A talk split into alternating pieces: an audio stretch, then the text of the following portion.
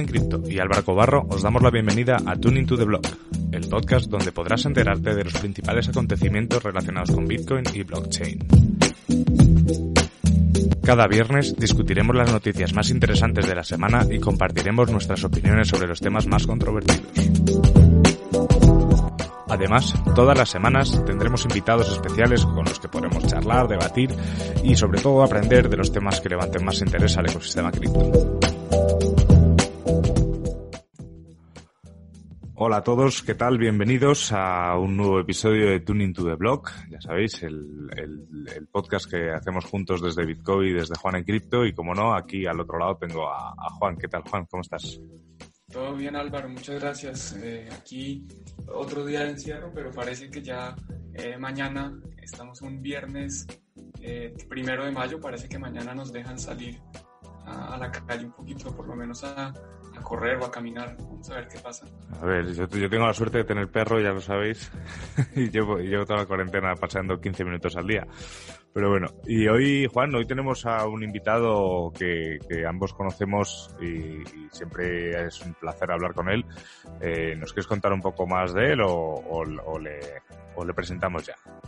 yo hago la pequeña introducción. Es, hoy tenemos a, con nosotros a Ismael Arribas, que algunos lo conocen como el Indiana Jones de blockchain. Entonces, bueno, Ismael, muchas gracias por aceptar la invitación, por conversar con nosotros. Es un gustazo estar con vosotros hoy, el Día del Trabajador. el Día del Trabajador, como no, hay que, hay, que hacerle honor al nombre. Sí. El cripto no para. No, no, no. 24-7, best efforts. bueno, Ismael, y para los que no te conozcan o no hayan oído hablar de ti, eh, nosotros siempre, pues siempre sabes que nosotros en este podcast hablamos pues de cripto, de blockchain, de comunidades y nos gustaría nos gusta hacer siempre un poco la misma pregunta, que es cómo llegaste a esto, o sea, qué hacías antes y, qué te pasó para meterte en este embolado que es, que es el mundo de las cadenas de bloques. Joder, pues es muy buena pregunta porque a mí sí que me tocó y me revolucionó. Yo trabajaba en un banco, Citigroup, y era un número, solo era un número para el banco. Pero detecté ahí una necesidad con el tratamiento de los documentos, el contenido, si era verdadero, falso y tal. Y nada, decidí emprender y con mi hermana monté una empresa, una microempresa que se llama Kung que significa erizo en árabe, en plan proteger ahí los documentos, no me los toca nadie, es como mi tesoro, ¿no? Ahí de Gollum. Y bueno, total que con dos sellos, uno de ellos eh, hecho a mano y único, pues íbamos como dando sensores a, que el documento podía tener fraude, eh, no cumplía o la firma eh, podía estar falsificada o estaba pegada y parecía no cualificada o autenticada. Bueno, diferentes modelos de compliance sobre todo. Y como nuestro modelo de negocio se basaba en hucha, es decir, usted me paga 80 dólares al día, y me paga el desplazamiento a donde se encuentre su negocio que necesita recabar yo todos los documentos. Entonces viajé por todo el mundo y en 2011 estaba en Seúl, me invitaron a un evento de ciberseguridad y vi una presentación impresionante de Bitcoin blockchain, pero que vi mi presentación. No entendí nada de lo que me estaban contando. Yo lo vi dentro de mi modelo de negocio y entonces empecé a explorar, a, mi formación es legal, eh, había estudiado Derecho, entonces no, no tenía ni idea de que era código abierto o licencia abierta, nada de eso. Entonces empecé a explorar, empecé a involucrarme en comunidades donde empecé a aprender ciertas eh, cosillas y a tocar y al final conseguí en 2016 que ya estaba Ethereum empezando a hacer sus primeros pinitos y ruidos, eh, pues que nuestro modelo de negocio estuviese sustentado totalmente en base eh, blockchain y tecnológica para evidenciar críticas en cumplimiento, sobre todo en anticorrupción, soborno. Entonces, bueno, actualmente, si te digo que funcionamos como un oráculo, seguro que entiendes lo que soy. Pero imagínate hace tiempo decir, no, funcionamos como un oráculo de cumplimiento normativo y de conformance. Pues una locura, vamos. Y bueno, como emprendedor, pues estoy metido en mil fregados, en mil startups, en mil leñazos que nos estamos dando en proyectos y estoy motivando a los emprendedores a que se revolucionen porque creo que son las celebrities del futuro. Buenísimo. Pues mencionas varios temas muy interesantes, el tema de comunidad, el lanzamiento de Ethereum 2015-2016. Una pregunta, ¿tú la tecnología que utilizas es, de blockchains públicas o de blockchains privadas en tu negocio, en Kung Fu? A día de hoy tenemos 27 nodos distintos que interactúan con redes privadas permisionadas, público permisionadas y público no permisionadas. Perfecto, o sea, todo, todo, el aspecto, todo el espectro de las blockchains. Sí, dependiendo del caso. Mira, la semana que viene estamos sincronizando un nuevo nodo que no es una red permisionada que no conocíamos. Eh, bueno, sí conocía, pero no la conocía desde el punto de vista de tocar, que es Hyperlayer Besu. Y estamos sincronizando dos nodos la semana que viene en esa red en concreto. Entonces, mmm, será el nodo 28 o 29, dependiendo, que utilizamos, ya te digo, dependiendo del caso, mmm, pues eh, las propiedades que me da una red mm, son más robustas para los procesos de compliance independiente que le aplicamos a nuestros clientes o no necesitan un proceso nada más que de trabajo, de evidenciar el trabajo. Entonces no me importa cuando la transacción quede confirmada y puede ser Bitcoin perfectamente hábil para mí, vamos, para la empresa. Ajá. Y, antes cuando, cuando estabas contando un poco tu trayectoria, has dicho una, una cosa que, me ha gustado mucho, que era, que era solo un número para el banco. Y yo que 18.543. y concretamente. Y yo, que he tenido la, pues, la, suerte también pues, de verte en alguna charla y, y, después de estar charlando contigo, sé que tienes un punto de vista bastante especial de, de, lo que somos y de lo que deberíamos ser. Entonces, yo te quería preguntar ¿Cómo crees o cómo... tocas el corazón, Álvaro, ¿eh? no, no, es verdad, es verdad. no, no, me encanta, me encanta. Es, ¿Cómo crees eh, que realmente blockchain, a lo mejor incluso apartándonos también de una parte de vista del compliance, eh, o blockchain y criptomonedas, yo, yo englobo todo siempre en estas cosas, ¿cómo nos puede afectar como individuos? Ya nos afectó. O sea, ya no hay vuelta atrás. Y mi punto de vista, por ejemplo, me invitaron, en uno de los eventos más bonitos como emprendedor que he disfrutado fue una invitación de, Naciones Unidas. Eh, UNESCO me invita a París a hacer una, un panel y yo dije que para mí blockchain lo que había tumbado no era el sistema económico, no, no, no, no, no había tumbado eh, en el sentido de que había una puerta cerrada ahí en, el, en un derecho fundamental que es la libre asociación. Mm, yo me fundamento ahí. Ahí es donde a mí me llevó el, blockchain a instigarme a mí mismo. El decir, eh, no necesito conocerte. No necesito ese concepto de confianza para perfeccionar un contrato contigo necesito otro nivel de seguridad, necesito un nivel de seguridad tecnológica que no conocía, necesito otro tipo de cosas. Ahí me removió en el derecho fundamental de la libre asociación, siempre con fines pacíficos, con fines lícitos, legítimos. Hay personas que prefieren no someterse al ordenamiento eh, porque lo creen una mierda y hay otras que preferimos sometérnoslo porque es más difícil cumplirlo a pesar de que sea una mierda, pero es la única manera de intentar cambiarlo o ayudarlo. Entonces, yo me categorizo en esa. Eh, me mola seguir las reglas y me mola intentar que los reguladores traten de deslegalizar. Y las DAOs y las comunidades descentralizadas autónomas, pues es donde a mí me parece que está la madre del cordero de lo que significa mm, tener una capa de blockchain en tu vida. Vamos, no sé si te he respondido, creo que sí. De acuerdo, yo creo que es, es muy interesante lo que dices. Yo desde un principio uno de los potenciales que vi más grandes en la tecnología blockchain era precisamente eh, la, que nos va a presentar nuevas oportunidades, nuevas alternativas para organizarnos como sociedad. Y precisamente mm. mencionas el tema de las DAOs y creo que las DAOs son, son eso. ¿Por qué no nos cuentas un poco para los que mm. no, nos están oyendo que no saben qué son las DAOs? Para ti, ¿qué son una DAO y por qué son tan importantes? Bueno, es una comunidad donde se determinan una serie de fines eh, que te pueden interesar como persona individual, como empresario. Hay muchísimas DAOs y tipologías ya ahora mismo. Pero en realidad no es más que una comunidad donde todo lo que esa comunidad decide, bajo los derechos como si tuvieses en una compañía, otorgados por ser socio, y dependiendo de tu rol, pues quedan automatizados en su modelo de administración, control, gobierno, transparencia, auditoría, etc. En realidad hay una definición eh, de un libro un poco desafortunadillo, pero por lo menos muy atrevido y valiente, de un gran profesor que me acompaña a veces en ITU, que no quiero hacer ningún tipo de publicidad. Como veis, no estoy mencionando nada más que mi micropyme, no otros proyectos que me encantaría empujar, pero, pero bueno, él lo define como un ente digital autónomo en su libro de Derecho de Blockchain. Ajá que es similar a la definición, digamos, eh, estándar por siglas, que es una organización autónoma descentralizada. Antes, de acuerdo, antes de, darle la palabra a Álvaro un segundo, ¿participas en alguna DAO? Buah, eh, sí, y además eh, he constituido DAOs solamente de prueba para determinadas cosas.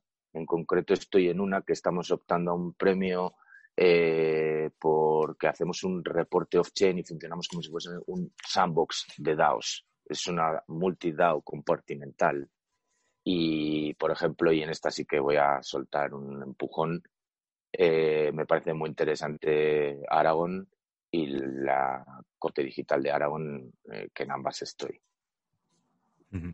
Sí, es que Aragón siempre ha sido un proyecto que ha sido referencia no solo en España, sino internacionalmente. Y desde aquí también pues les mandamos ánimos y, y apoyo para, para, que sigan haciendo lo que hacen.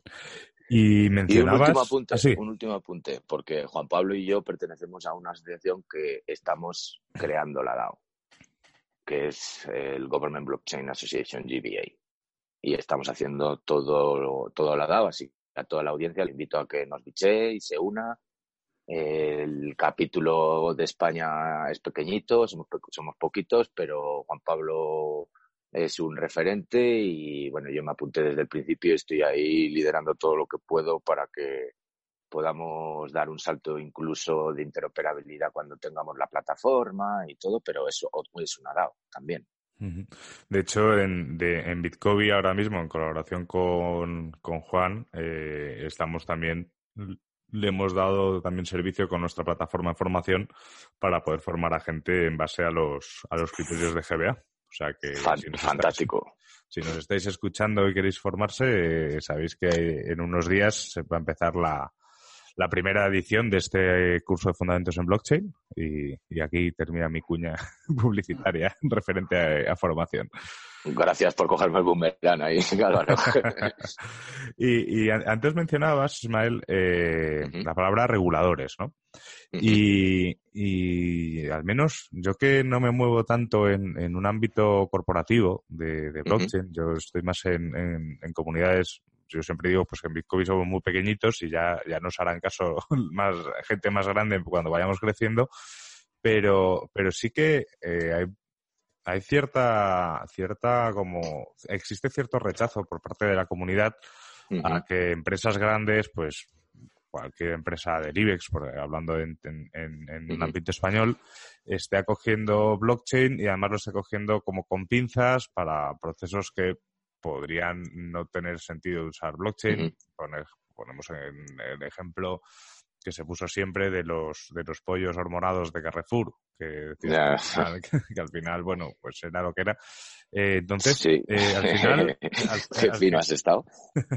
al final, las, las... ¿Cómo crees de verdad que, las empresas las empresas grandes o estos eh, agentes que en el fondo controlan absolutamente todo pueden dar un paso hacia una blockchain más pura o, crees que van a seguir siempre eh, en su zona de confort?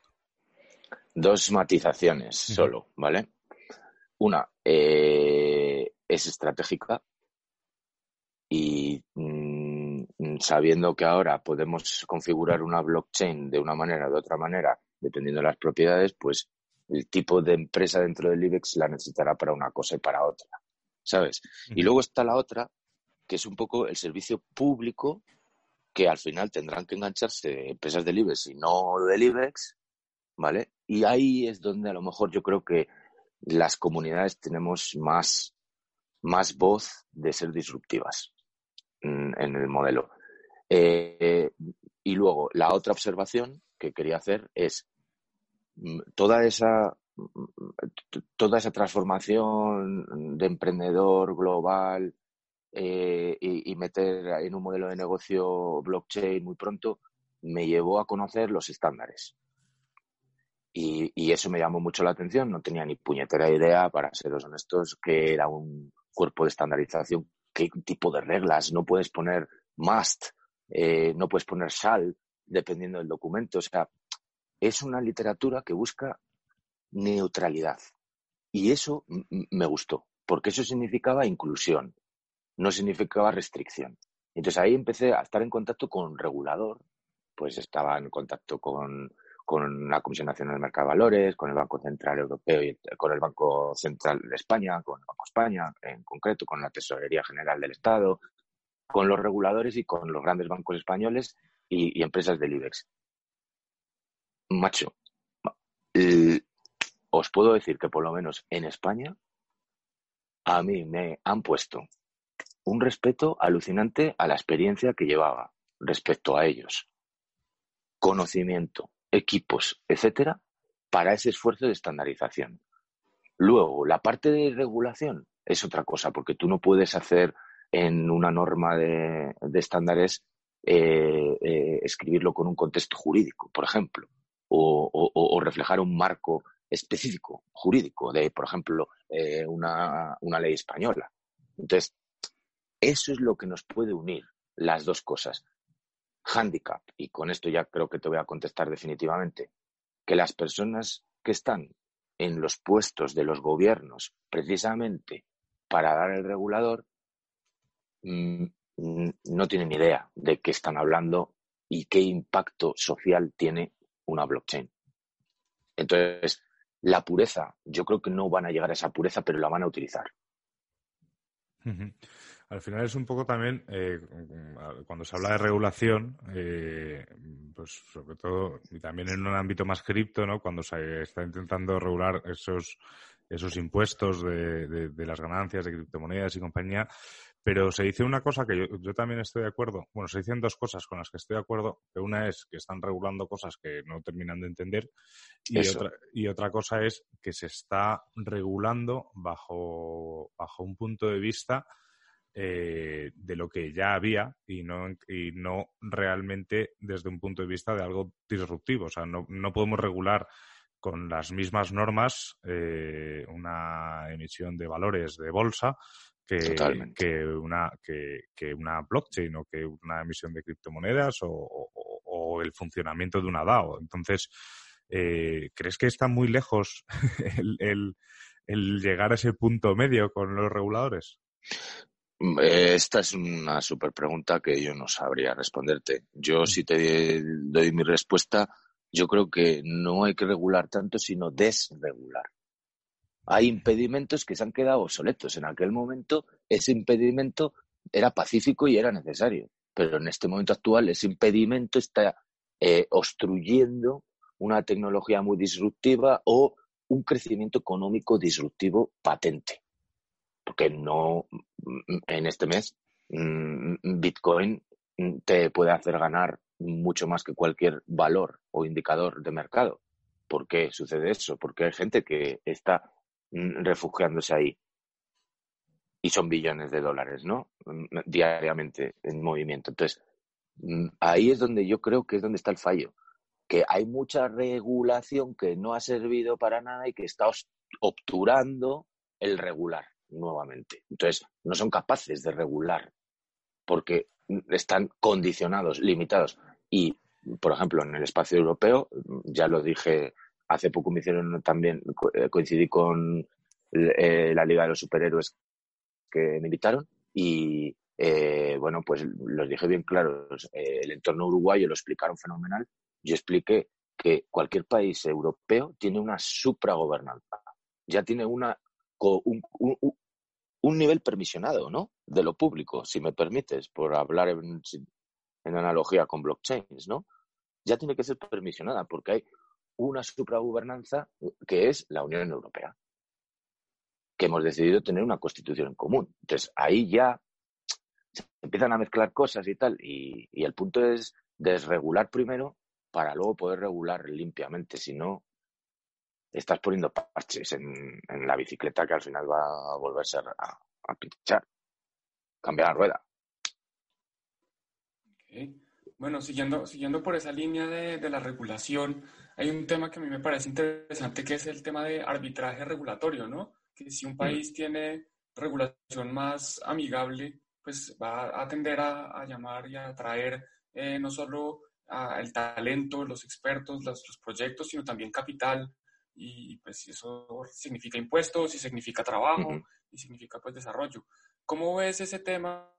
Tú que conoces y que estás, digamos, en todo el tema de Europa y España, muy metido con, con gobiernos, que va a haber una regulación única europea, porque, por ejemplo, hoy vemos que los bancos en Alemania ya están autorizados para custodiar eh, Bitcoin a nombre de sus clientes. Eh, Malta, pues, emitió también una regulación relativamente favorable para los proyectos que querían recaudar recursos a través de estos ICOs o ICOs.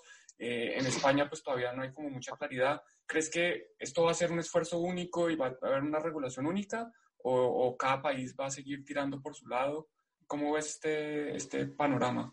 Eh, bueno, ya existe un acuerdo multilateral en Europa que se llama EBP, European Blockchain Partnership, que es un Public-Private Partnership y, que bueno, que lo que implica es que los países han decidido crear una infraestructura europea de servicios blockchain con nodos países.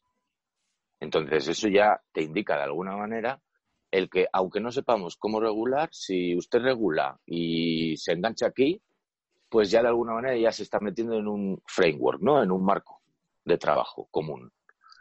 O sea que sin duda es algo que es real. Ya está en la versión 2.0, creo, que se terminó en, en marzo. Tiene cuatro casos de uso. Uno es sobre identidad digital, con lo cual aquí efectivamente eh, entrarían los ejemplos que, que me has expuesto de, eh, de, bancos centrales, que es conocido también un, ejemplo y un esfuerzo de interoperabilidad eh, que quieren hacer entre sí y es bastante conocido y además mm, mm, relevante lo que está sucediendo en China, con lo cual mm, se entiende que esa es una línea de trabajo que ya están estudiando. El segundo caso eh, de uso eh, es, bueno, el, primero es el European Self Sovereign Identity Framework, que tiene que ver con la identidad digital, cualquiera que sea su condición. Aunque está mucho más enfocada en personas jurídicas y personas físicas, también considera objetos y procesos. Entonces aquí entra mucho juego. Bueno, y, las, y, cosas y animales. Entonces, bueno, el, el segundo caso es de notarización eh, esquemas de notarización, que eso va a permitir pues validarte y autenticarte documentos como lo hacíamos antes, pero con el juego de una certificación inmutable y, e invulnerable, ¿no? En ese sentido. El tercer caso es muy interesante desde mi punto de vista porque es el Trusted Data Sharing.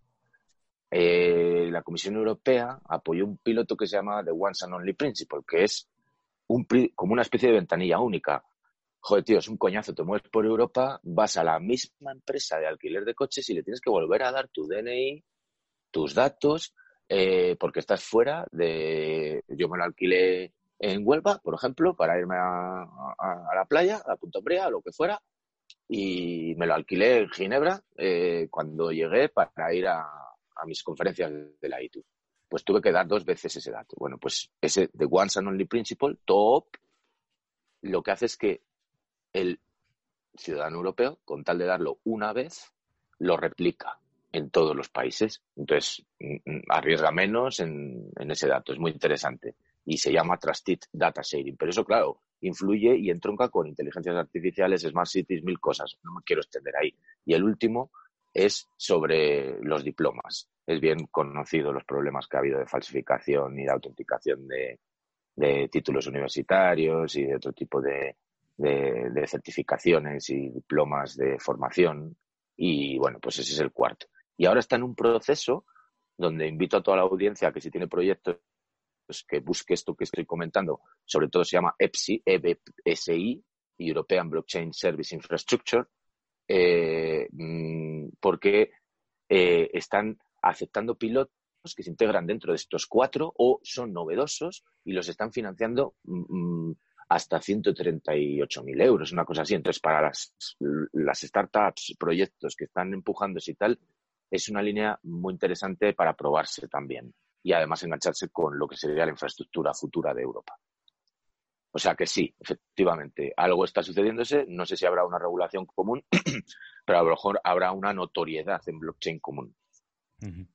Hombre, sí, la verdad es que eh, obviamente se están haciendo cosas, es, muy positivo que se vayan haciendo cosas. Estos días, además, con toda la crisis esta del, bicho que, estamos, viviendo, eh, se, está hablando también mm, pues de, bancos centrales eh, probando cosas nuevas, eh, gente que especula que es el momento ahora de, pegar el apretón con todo el tema cripto. La verdad es que da para, da para muchos programas hablar de eso. pero, pero hay un punto concreto que, justo antes de empezar a grabar estábamos comentando que, nos preocupa a los tres, que es que por lo menos yo no puedo hablar de otro país, de otros países, pero creo que se está haciendo más o menos lo mismo en, en todos eh, se está especulando o se está poniendo o se están llevando a cabo acciones como por ejemplo el, estudio de la geolocalización de los teléfonos de, los ciudadanos eh, se está proponiendo una especie de pasaportes eh, digitales que no, no es que sean pasaportes son QRs en los que mediante tus datos eh, sí, credenciales, de, credenciales de inmunidad. eso es, una cosa así. E incluso, eh, no sé si es real o no, yo recuerdo que leí una especie de aplicación que, que mientras tú la llevas en el móvil eh, iba cogiendo todos tus movimientos y si te cruzabas con otra persona registraba ese cruce y si la otra persona en algún momento daba positivo por coronavirus o por otra enfermedad. Sí, esta es una de las que están estudiando y que además es el, protocolo PIP, ese que se están llamando eh, de proximidad, va por Bluetooth, es descentralizado, eh, va por Bluetooth y tal y lo están considerando. fue una solución que se aplicó en Singapur, pero aquí hay que estudiar ¿qué sociedad civil es la que se aplica la solución? Porque no somos iguales que los de Singapur. Eso es, a eso, a eso iba, a eso iba. te, he pillado, la, onda, sí, sí, por supuesto. Y, estoy metido en task force internacionales de, COVID y post-COVID y viendo cosas eh, donde constantemente nos decimos en ese grupo reducido que solo lanzamos ideas, ¿no? A gente que tienen power, digamos, y que tienen que hacer cosas de verdad, ¿no? Y bueno, pues han elegido a ciertas personas, nos van rotando y tal, pero hay un diálogo. Mm, mm, y ese diálogo no lo veo en otras eh, en otros segmentos, lo veo en la tecnología. ¿Sabes? Entonces, ahí hay una oportunidad también. Lo que pasa es que hay una oportunidad y donde hay una oportunidad, pues colapsas de ideas y las ideas es muy fácil vulnerar.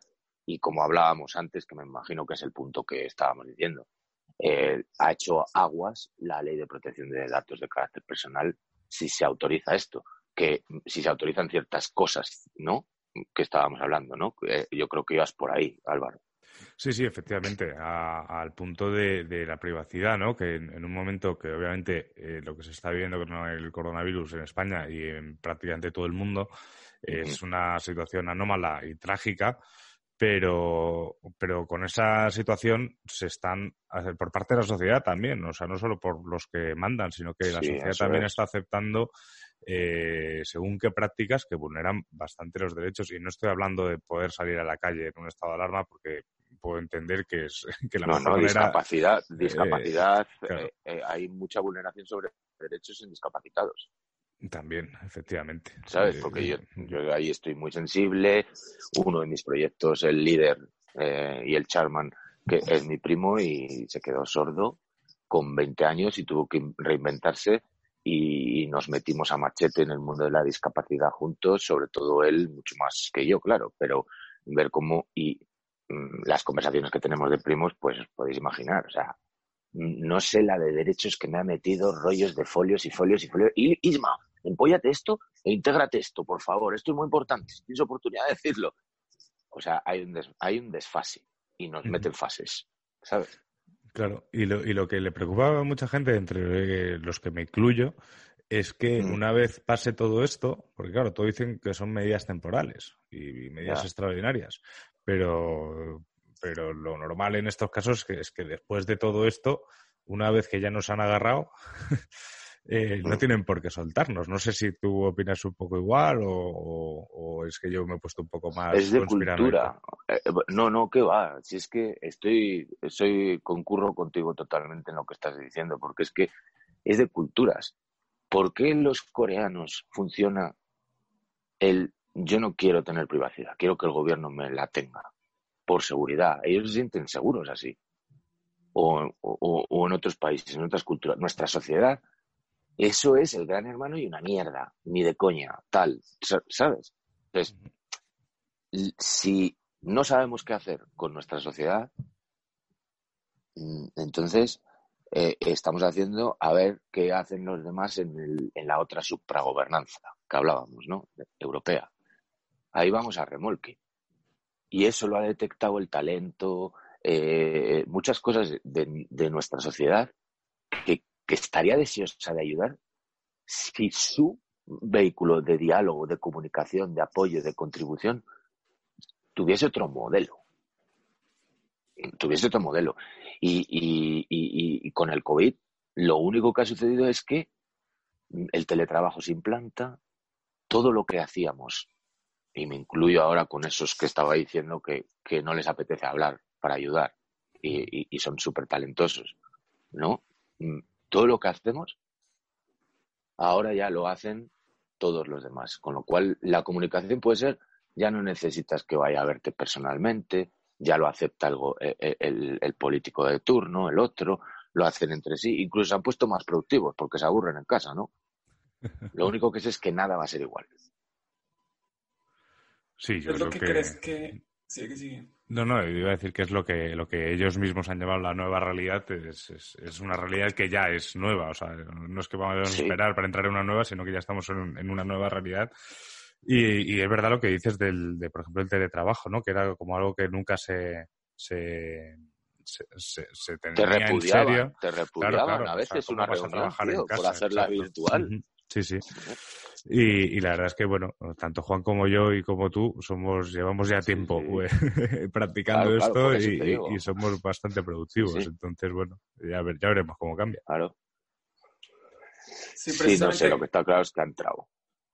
Perdona, Juan. No, no, tranquilo, sigue, sigue. Yo, yo quería preguntarte, es precisamente, bueno, ¿qué, ¿qué, cosas buenas crees que puede traer esto y qué cosas te asustan? ¿Qué cosas dirías, ojalá que estas, estos cambios que está presentando la sociedad no, no lleguen, no, por hecho, qué implicaciones negativas te, darían miedo que quisieras que no pasaran?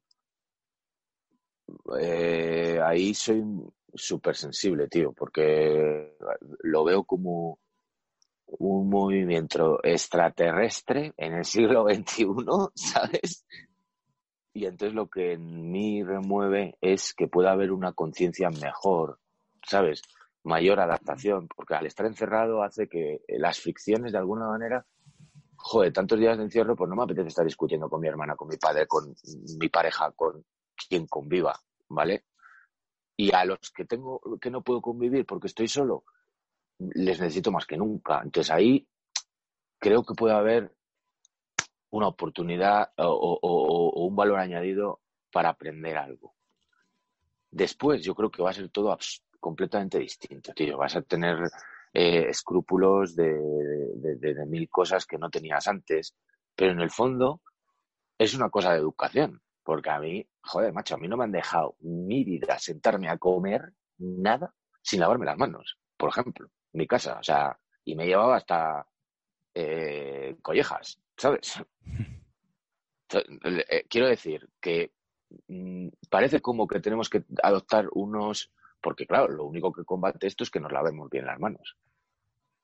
No sé si me estoy expresando demasiado eh, anárquico ahí, ¿sabes? Pero mm, en el siglo XXI todo el mundo, en cualquiera que sea su nacionalidad, ha decidido que lo mejor es quedarse en casa. No, no, solo porque los gobiernos hayan puesto estados de alarma, restricciones y tal. No, no, es que lo hemos decidido. Y eso, ostras, es como una acción antisocial mm, que, que, de alguna manera tiene que remover, remover algo, en la, por lo menos en mi conciencia y en la de mis padres y en la de mis allegados y de mis amigos, estamos coincidentes todos que nada va a ser igual, tío. No, no, de hecho yo uno de los... O sea, una, o sea respondiendo también un poco a la, a la pregunta de Juan, eh, si, pues, yo, así de pasar rápida las cosas buenas, creo que puede ser una, una oportunidad también pues para todo lo que estamos promoviendo aquí, tanto tecnológicamente como disruptivamente. Y a mí siempre he dicho que para mí cripto, sobre todo, para mí lo que significa es lo que tú antes has dicho, que es inclusión, el, yo poder, el yo poder trabajar con gente de Venezuela o con gente de África o con cualquier parte del mundo, independientemente de que haya o no restricciones entre los países. Eh, Oye, que incluso puede ser un cabrón, pero no te va a falsear, ¿sabes? Porque como está automatizado, sabes lo que quiero decir, ¿no?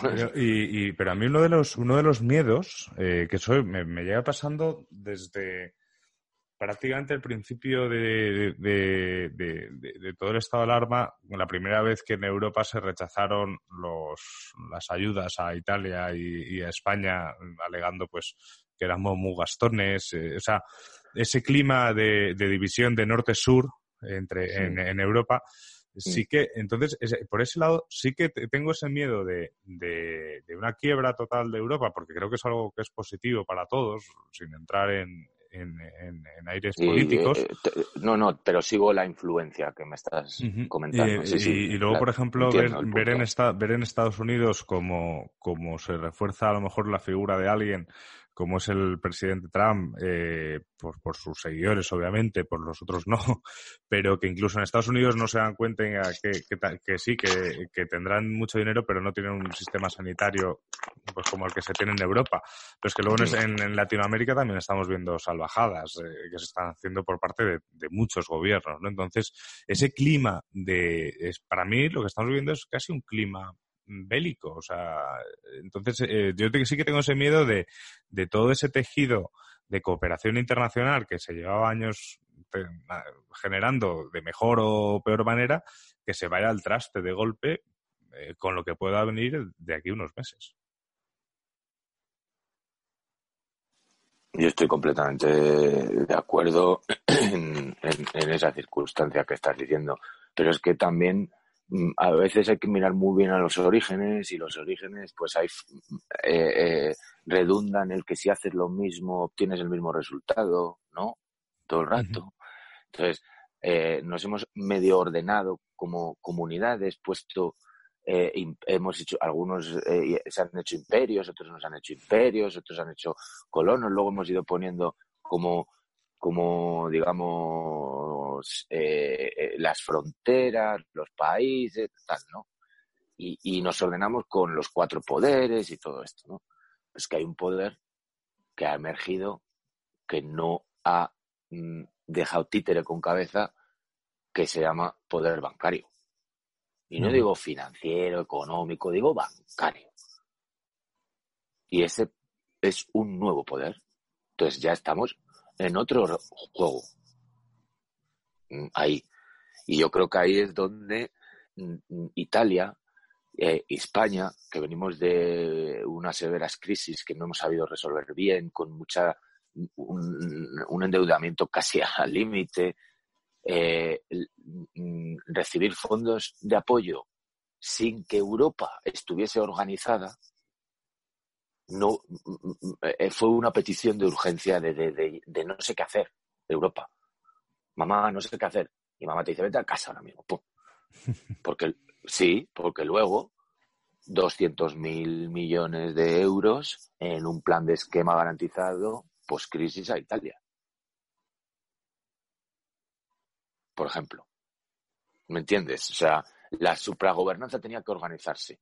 Estaba, estaba castigado dos países de toda la Unión Europea. Y otros dos estaban a la chita callando, que era Alemania y, Francia, ¿no? Por decirlo de alguna manera. Entonces, eh, joder, nos anticipamos, lo hicimos mal, nos dice Europa, no, vale, pues ahora hay que hacerlo bien. Pero en España estamos sin presupuestos. Señores, no lo olvidemos. o sea, ya, a mí me da igual quien gobierne si me hace crecer. y me garantiza unas mínimas libertades democráticas que para mí es lo mejor de vivir en, España, ¿no? Ahora luego, el juego político que sí tienen los nuestros es que están mirando el ombligo, no están mirando la supragobernanza y la cagamos. En Alemania se sienten europeos, en España nos sentimos españoles. Sí, eso es, eso es cierto que es un, es un sentimiento muy común en España. El, sí, tío, y es un hándicap para pedir pasta a Europa, a mamá. Porque te dice, te ya tanto, ¿sabes? Ya no te doy nada para el kiosco, porque ya te has gastado toda la propina que te di ayer. yo, hacía, yo hacía bromas en Twitter con, eh, con, con esto, decía que, que, no entendía por qué le costaba tanto a Europa eh, hacer esas, aprobar esas ayudas de 500.000 millones de, de, euros o lo que fueran, eh, si total los iban a imprimir eh, sin ningún tipo de colateral. es que, y ahí es donde entra la cripto central europea y tal. No interesa el dinero fiat al sistema. No le interesa. Porque hay tanta mierda.